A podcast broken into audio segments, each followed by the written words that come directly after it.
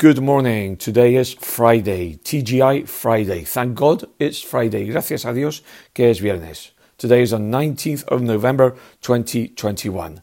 A story I saw today and I find quite interesting is that a judge stops the exhumation, oja esa exhumation, exhumación, in the Valley of the Fallen, Valle de los Caídos. Valley of the fallen. Okay, basically, the Valley of the Fallen, Valley of the Fallen is a very big grave or a huge grave. Grave es una tumba. Okay, and there are many, many families that want to get th- their exhumate their family members out of the Valley of the Fallen and take them to their villages or towns and rebury them there. Volver a enterrarlos en sus pueblos o ciudades natales o de nacimiento. Okay? Remember the word bury, es enterrar.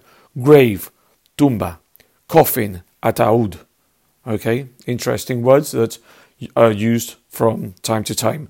And then, un coche fúnebre, también se puede decir. In English it's a hearse.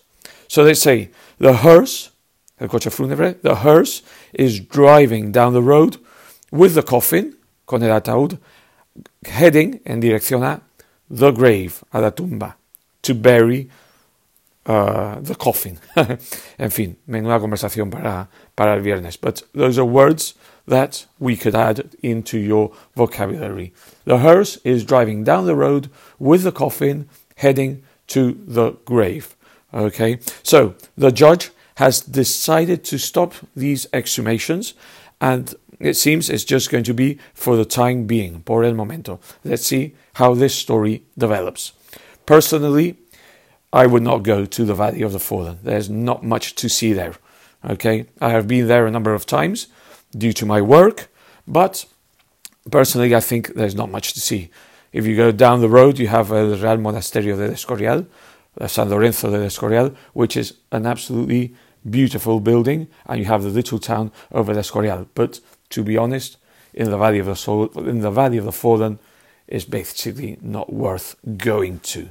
On sports, I don't know if any of you saw the game the other day where Muguruza won the season's ending final. The season's ending final is an interesting tournament that started in the early 70s, and um, is the first Spaniard to win it.